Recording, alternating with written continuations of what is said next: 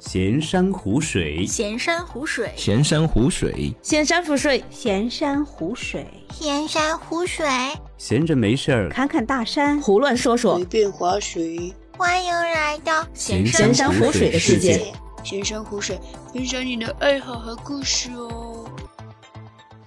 Hello，大家好，欢迎来到新的一期节目啊。那这一次呢，现在远程连线我们的小火车啊，他远在北京，跟我们来完成这一期节目的录制。哎，先和大家打一个招呼吧，小火车。Hello，大家好，我是小火车，我是哪壶不开提哪壶，哪壶不提哪壶开的小火车。大家好，好久不见。哦呀，这个话现在越来越顺溜了 啊。那小火车啊，哎，现在你正在哪里跟我们这个远程连线的呢？呃，说来这次是我第四次来北京了，我现在住在北京的这个西城区，西城区的虎坊桥。是我在西城区虎虎坊桥这边，它会有一个也算是比较久的一个一个酒店，叫前门建国饭店。你不用说的这么具体吧，把你的地理位置全部套路了，但也没关系。等到你节目上的时候，你已经肯定不在那里了。哎，那其实就现在这个情况来看哦，哎，各地的疫情哦，哎，都比较谨慎，然后各种防控措施呢也都不一样。哎，那你这一路上从上海出发去北京，哎，当中有没有比如说碰到什么难事吧，被疫情所耽误的难事吧？哎呀，不瞒您说，这一次，尤其是这一次去北京，前面我天天祈祷，天天心心念心心念，不要出差错，不要出差错。这次去前面我天天弹窗，天天弹窗，总算在我去的这一天，还是祈祷灵验了，不弹了。然后我就买了机票，立马第二天就去了，哦哟，立马去！哦哟，你这运气也是好啊，真的就趁着这个档口，哎，立马过去了。是的，正好是星期四的时呃星期五的时候，然后不弹窗了。星期五正好我买了机票，然后订了那个这家前门建国饭店，然后星期六就一大早起来，然后就赶飞机就到就到北京这边来了。哎呀，也是蛮辛苦的，所以也告诉大家啊，要出去旅游什么的，哎，一定要做好自我的一个防护。哎，疫情还在继续，我们战斗还要继续。是是那，刚刚也说到了，去了北京四次了，哎，那你为什么这么喜欢去北京呢？那北京这里有些什么地方特别吸引你的吗？去了这个四次北京，第一次呢是在二零一五年的时候，第二次呢那个是二零二零年的时候，第三次二零二一年，然后这次二二年，然后真的真的让我非常喜欢北京的有这么这这几个理由。好，我们来听听看。第一个呢，还是还是这边的建筑，包括古代的，包括现代的，包括现代化的这个建筑。为什么？因为它不像，比如说不像上海啊，不像其他城市啊等等，它这些建筑会有那个外来的这些东西在，或者是推倒重来的这些东西在。它就算是古代的建筑，它一直传承下来，然后就算是近现代的建筑，比如说地铁啊，或者是某个部门的这个外面的这个建筑啊等等，它都是从比较新的这样状态，慢慢的、慢慢的走向老的这样一个状态，然后再从这样一个状态慢慢的、慢慢的这样传承过来。而且这些建筑里面的设计感啊，这些建筑里面的这些给人的这个感觉，都是本身也就是中国人自己的吧，没有任何的外来的因素比。较历史传承，比较经典的。对对，就像你上海话嘛，有一句话叫那个嗯“老发老发”，对吧？哎，老一辈传下来的东西，你现在去看看呢，总归是有很多的这种学习的这种冲劲的，是的能看到很多啊之前古代劳动人民的心血结晶啊。就好比说比较老的，就拿故宫来说，从元元代开始，然后经历了明代，然后进来的清代，对不对？然后拿近现代的这个建筑来说，哎，就好比北京地铁一号线各个车站，它就是从中国人自己建设、中国人自己设计，然后中国人自己去参与其中，去把这个东西给搞出来，然后慢慢的、慢慢的从刚刚建设好，然后传承到现在，就在身处这样的建筑这个当中，就让人感觉到有这样一个传承感，让人感觉到有这样一个历史感以及沧桑感。啊，对，沧桑感这个词很关键啊，就一下子哦，你很多现代化的繁劳的这个工作或者生活当中完全嗯撇开，哎，就感觉这个沧桑感一下子哦就可以令你哦就回到那个当时无忧无虑、自自在在，对吧？什么都不用想的一个非常空旷的一个时代当中，一个空间当中，哎去畅想自己的一些经历啊，这也是非常关键的。没错，没错，就好比拿古代的建筑来说，我去了承贤街，也就是去了那个孔庙、国子监那边，嗯，是北京啊。的，就是帝都的孔庙，国家首都的这个孔庙和成贤街。然后它里面这个国子监这个大院里面，它会有从元代到清末，然后历代的这个科举考试的状元和进士的这个碑，每一块都立在这边，上面有各个那个元代到清末这几个朝代的这个状元和进士的名字，以及呢那个再往后面，像国子监里面有一个专门呃是皇帝去讲《论语》讲四书五经的地方，叫辟雍，皇帝去讲四书五经，专门就有这样一个建筑叫辟雍，然后它里面就介绍到皇帝坐在这个呃四角的一个方亭，坐在辟雍里面。然后碧雍外面它是一个圆的圆的一个池子，然后那个亭子是方的，就取天圆地方之说了。哎，对对对，这种都是老发的一些说法吧。然后那个皇帝在里面去讲四书五经，然后在这个外面的这个池池子这里，然后所有的这个国子监里面的学生就直接跪坐在这个周围，然后去听这个皇帝去讲论这个四书五经，然后站在这个建筑。你就能够去感受到当时的这样一个情景，就能够感觉你闭上眼睛，都吸一口气，就能够体验到当时是怎样一个啊，对对，怎样一个浩那个声势浩大的这样一个场景。这所以也就是你喜欢的这个原因之一啊。对的，每走到一个建筑，每走到一个地方，甚乃乃至一棵树，乃至一棵古树，甚至于乃至比如说走到一个地铁站，都能够感受到。那个时候，那一段时间，在这个相同的建筑这里所发生的事，这个是我所喜欢的啊，就很有历史味道的。你很喜欢去追溯这一些非常经典故事。没错，没错。那么你目前来说，你最喜欢的一个建筑是什么呢？要如果说让我最喜欢的这个建筑的话，我还是在众百座这个北京建筑当中让我选，我比较喜欢钟楼和鼓楼。哦，为什么呢？他们两个是连在一起的。哎，钟楼和鼓楼的话，它是古代这样一个报时的这个建筑，而且是高高在上的。然后整个皇城，它由皇帝来控制，而皇帝是由这个钟楼和鼓楼，他们两个结合起来报时，而知晓天下的时间。好，这是一个古代的闹钟。古代的闹钟，对。然后有句成语叫“暮鼓晨钟”嘛，在那个呃白天的时候，然后。是通过敲钟，从帝都这边的这个钟楼发出来的声音，传遍了整个紫禁城，然后再传向整个华夏大地，然后在晚上黄昏的时候，然后去敲鼓，然后再把那个入夜的这样一个讯号，通过这个鼓楼发放到这个华夏大地，所有的这个一切的这个讯号都是从这两座建筑这边发出来，这个是我所喜欢的。啊，那么看得出来，我们的小火车啊是一个非常守时的人，哎，所以他最喜欢的这个古建 筑就是可以作为这个闹钟，哎，所起到作用的钟楼跟鼓楼啊。尤其是钟楼也好，鼓楼也好，如果要登上去的话，它会经历一段很陡、很颠簸的这个楼梯。如果你有空的话，可以去看一下。然后登上去之后，你一眼往南望，可以望到景山，景山上面的那几座亭。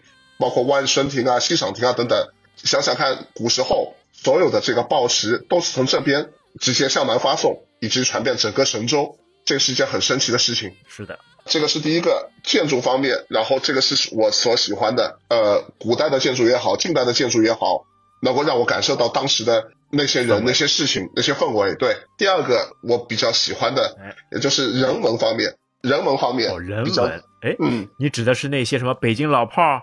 哎，这些人文嘛，就北京话儿，好听的北京话儿。哎，这倒是然后，包括你所说的那些北京话带儿化音，对吧？那那考考你，北京比如说那个有几座门，它有东直门，还有西直门，这个是要加儿化音吗？门儿，哎，东直门儿，哎，好像是不应该不带的吧？这个是不带的。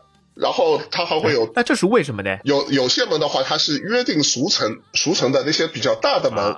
它是不带这个儿化音，如果有些那个比较小的门的话，它是带儿化音。内层和外层左右两侧，它会有两个相对比较小的门，叫东便门和西便门，就是那个方便的便，哎，这个是要带儿化音，东便门、西便门。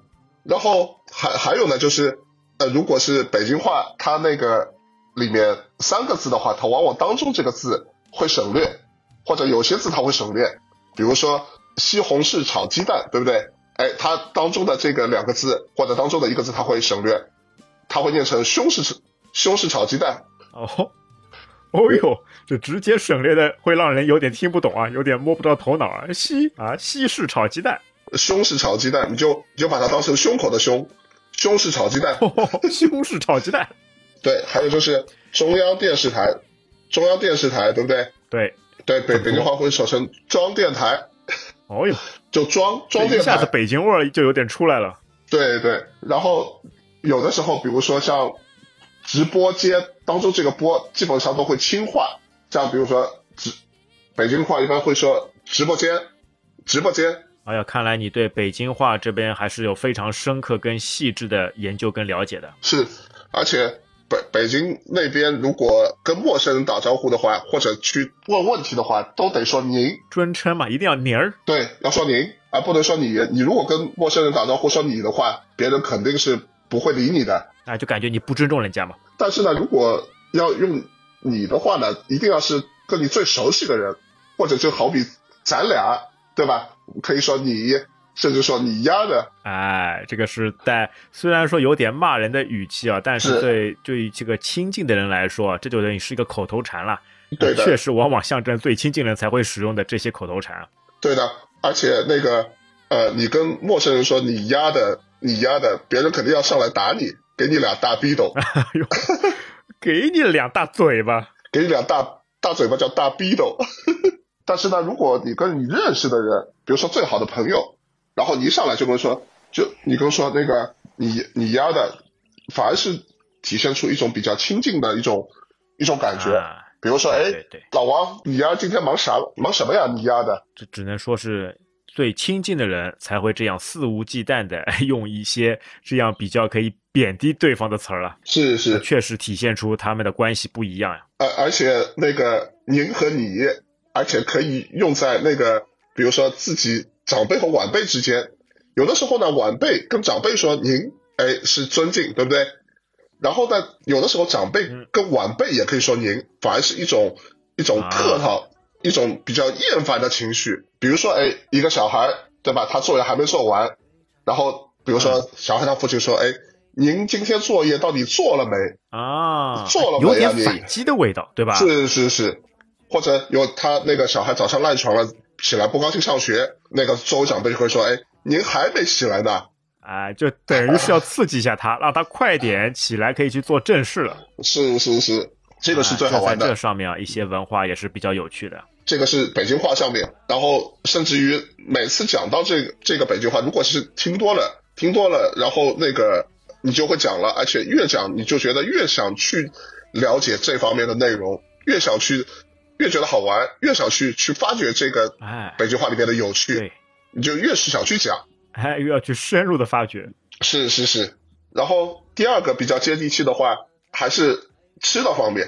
啊，吃的方面，哎，北京的小吃什么的也是非常著名的存在啊。就拿上海来说吧，你你想，我们上海这边，它本身虽然以前有还有一些传承，对吧？上海嘛，就小笼包呀，小笼包，对吧？啊，全国各地都想过来到城隍庙去吃一个小笼包。吃吃吃一吃小笼包，除了小笼包就没有其他能够想到与上海那个接地气的这些吃的东西了。哎，那北京那边呢，有什么著名、特别著名的小吃呢？是吧？不要跟我说是北京烤鸭，这个的话，比较喜欢的那个北京小吃也是蛮多的，比如说，哎，艾窝窝有听说过吗？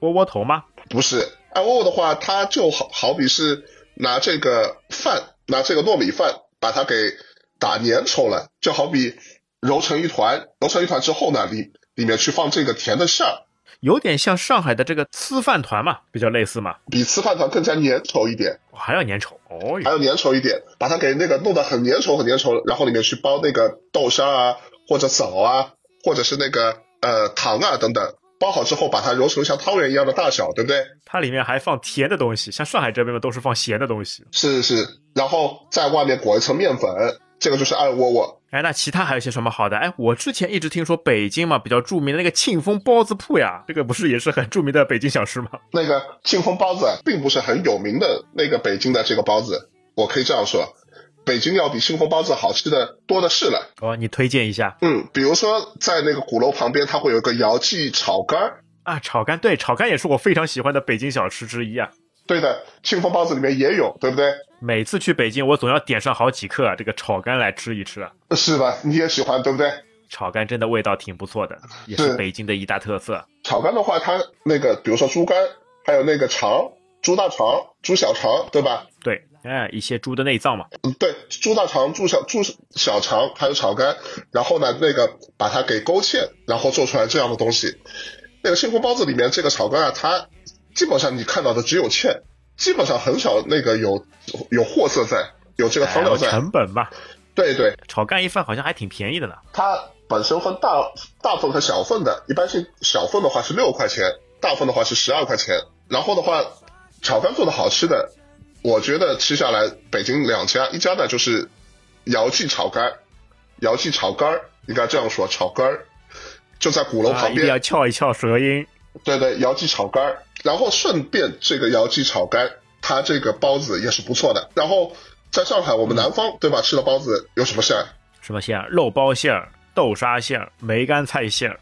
肉、豆沙，然后要么就是菜，对不对？梅干菜也是前一前一些年，然后那个火起来的。基本上小的时候应该也没有那个梅干菜，对不对？哎，对，对。然后北方的包子的话，除了这些之之外，它还会有什么？它会有那个叫茴香的茴香包子，知道吧？哎呦，这个味道有点接受不了啊！啊，茴香这个这么冲的味，这个茴香它不是那个呃茴香豆的茴香啊，它也不是那个那个五香料里面的那个茴香，它呢也就是你可以网上搜索它一种植物，啊，是可以直接吃的吗？哎，是可以直接吃的。你可以看到啊，你比如说百度一下，它是一种像菜一样的植物，很细，那个茎很细。然后一般的话，那个它如果做包子，它会和蛋一起炒，茴香炒蛋，然后放在这个包子里面，那个味道真是很绝了。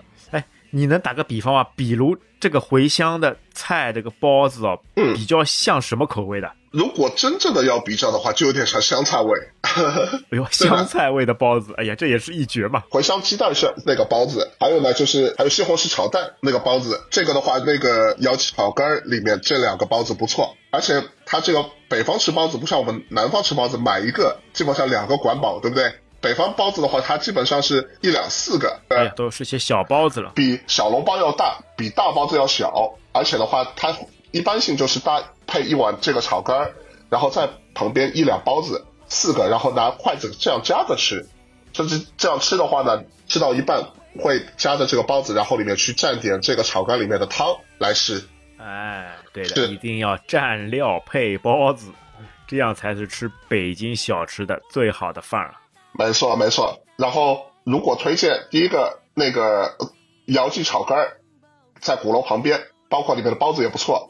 还有呢，就是元兆记。元兆记的话，它也是个那个百年的老字号了，它在沙子口斜街那边。然后除了炒肝包子之外，然后再来就是水饺了。哎，北京水饺，您睡觉了吗？之前不是听一个相声嘛，就一直这样说嘛，哎，是对吧？您睡觉了吗？哎，来一份睡觉。今天在录节目之前，我刚刚吃了一顿。今天是感恩节嘛，人家感恩节吃火鸡，我感恩节吃水饺。哦呀，这也是应景啊！哎，在这么历史文化传承的城市，然后吃一份，对吧？非常中国特色的食品，也是很好的一种应景啊。没错，南呃北方的这个水饺也跟南方不一样，它一个个头的话，基本上要抵南方的两个哎呦，大号水饺，大号水饺，然后里面的馅儿呢也是不一样的。像南方的话，基本上是肉的，对吧？要么就是韭菜的。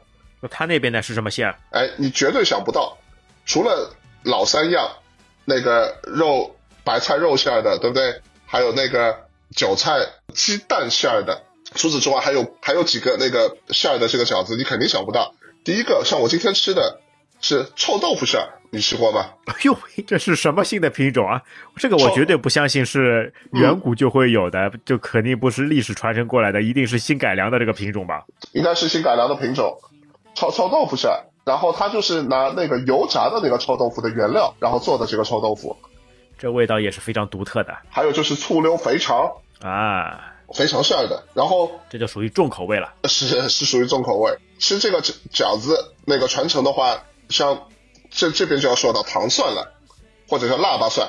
哎哎，蒜在北京是不是也是非常好的一种佐料啊？是呀是呀，关键点像我们平时吃的这个糖蒜，它本身就是褐色的，时间久了，对不对？对。而北京那边如果比较地道的、接地气的蒜，都是绿色的，绿色的，绿色的。它是通过什么方式加工成绿色的？哎，让它自然发酵啊。自然发酵，蒜这些东西一般性来说也发酵不了啊，细菌也不会侵蚀这些非常刺激性的食物啊。它里面肯定是这种化学反应吧？腊八蒜的话就是腊月初八，然后就把这个蒜和这个醋给搁里头，对不对？正好到正月初一这段时间，然后随着里面的内部的这个化学反应，然后这个蒜就变绿了啊。那口味也是会非常特别的吧？哎，是比那个糖蒜啊，或者比我们以往吃到的蒜，这个发绿的蒜的话会。更加浓郁一点，但是比较怪的是，我自从吃了这个腊八蒜，这个发绿的这个蒜，在家里这样去做，也就试着，比如说腊月初八，对吧？到正月初一，然后这样去做，放到什么时间就没有变绿过。哦，哎，这可能也是跟。对吧？你在的那个环境，在的那个天气、那个温度、那个湿度有相关的吧？对吧？你就像大米，人家说哪里的大米最好吃，就是那个黑龙江那边的大米最好吃。嗯嗯，其他地方就种不出来的，这也是有相应的道理的吧？对的，也就是品种关系吧，应该说。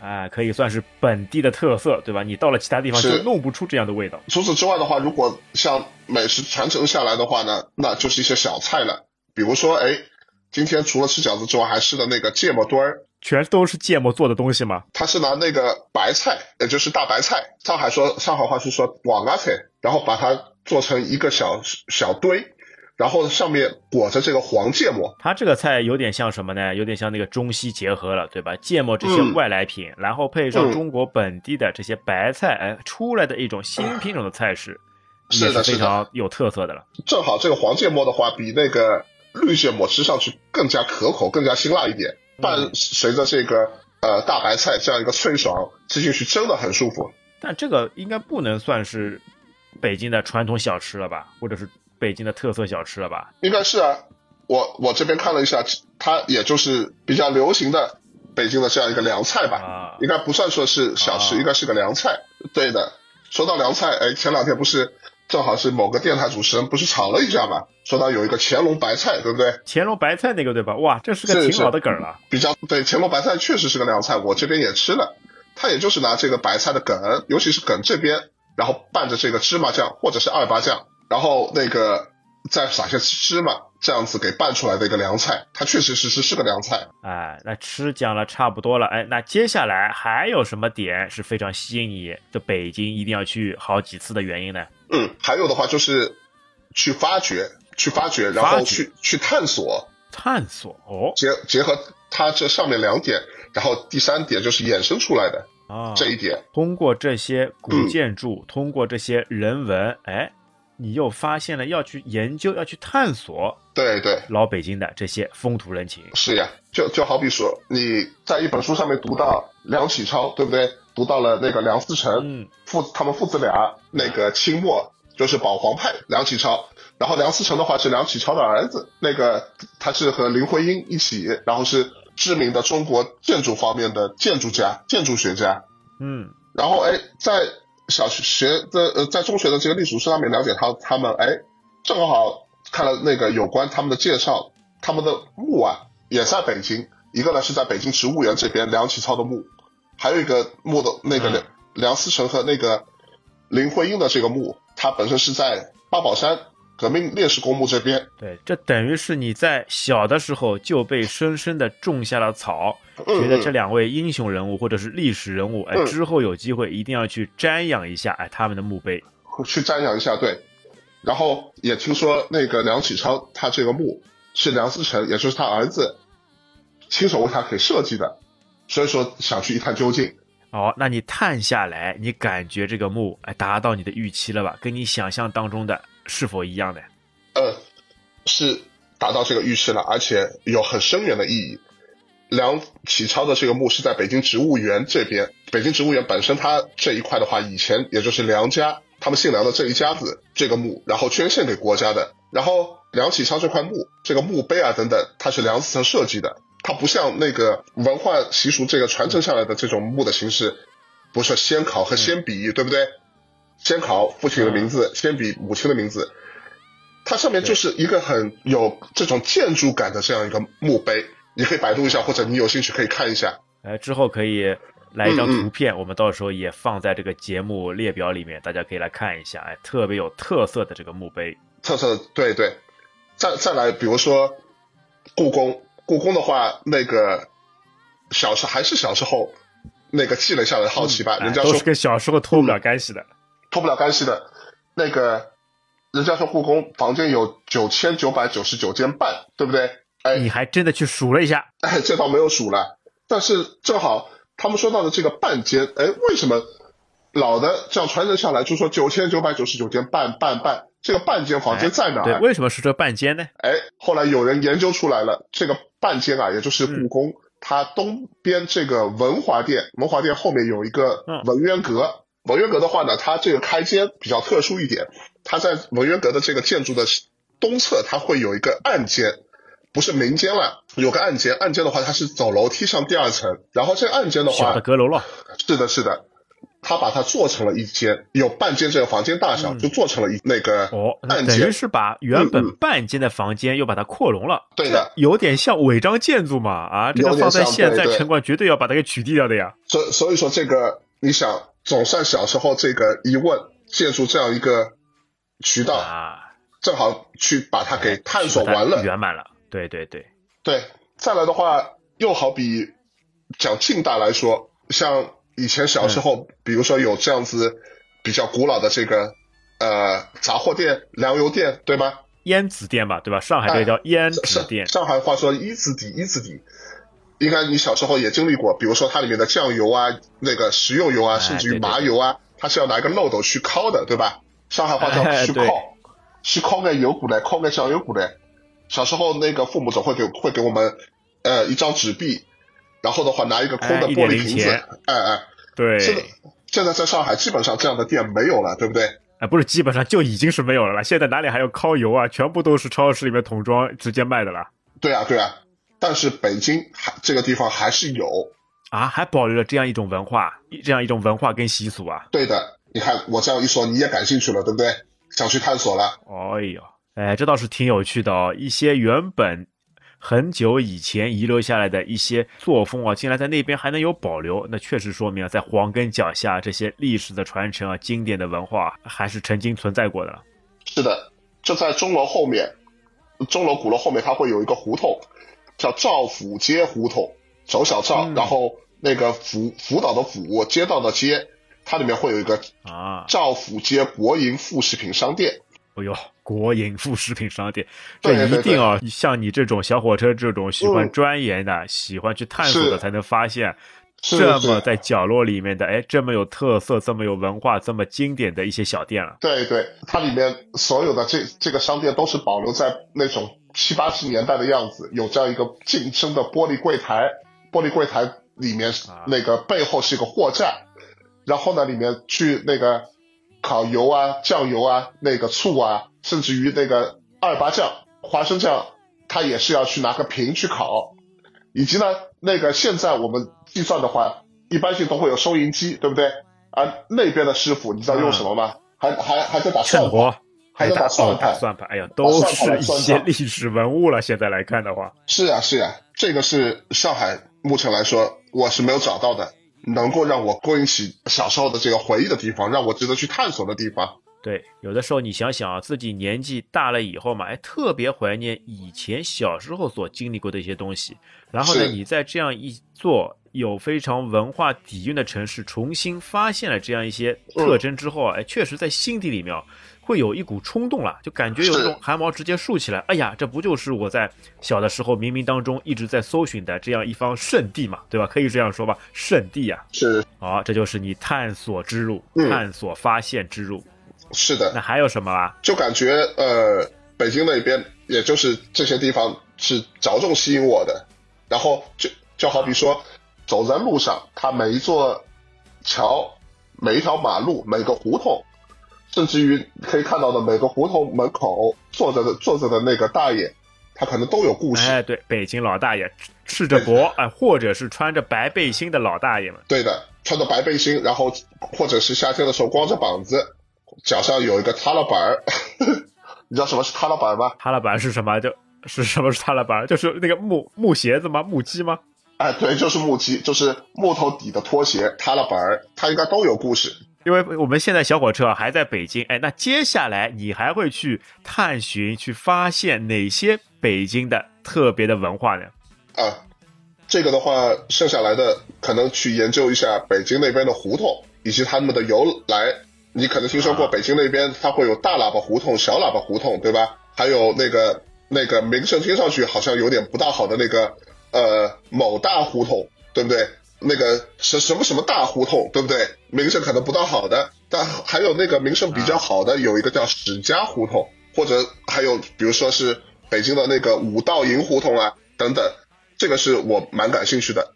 那接下来你的路程就会在各大胡同之间穿梭，对吧？顺大便们也可以去比较一下这个北京胡同跟上海里弄哎 最大的区别，对吧？是是，庆庆幸的是啊，真的很庆幸，虽然北京它。经历过了那一阵子，把这个城墙啊都拆了，对吧？人家说内九外七，皇城四。内九城那个外面七座城门，然后皇城是四座城门，然后这些城门的话，基本上已经拆的差不多了，留下来的也不多了。但是至少那些胡同，它该在的还在。那里面的有可能有一些东西是我们去有待发掘的。一定要把它发掘出来，把一些历史文化还有底蕴的东西，一些细微的地方，通过我们小火车的慧眼去慢慢的挖掘。是，所以啊，也就是说，那我们在这边呢，也希望这个疫情呢赶紧结束，哎，所有的人民的生活呢可以早日回归正常。那那个时候呢，就可以有更多的时间、更多的精力去发现一些之前所遗漏的一些细节变化。是的，是的。